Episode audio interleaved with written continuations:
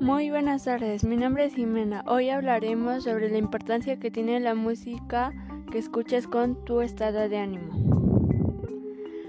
¿Sabías que la música estimula la capacidad de atención y memorización, la imaginación y a la vez la creatividad que tiene la capacidad de atenuar el estrés? Y según el estudio de la Universidad de Marlight, de 2008 existe una relación intrínseca entre la música y la salud cardiovascular. Por último, le vamos a dar un consejo. Si quieres mejorar tu estado de ánimo, escucha la canción, tu canción favorita.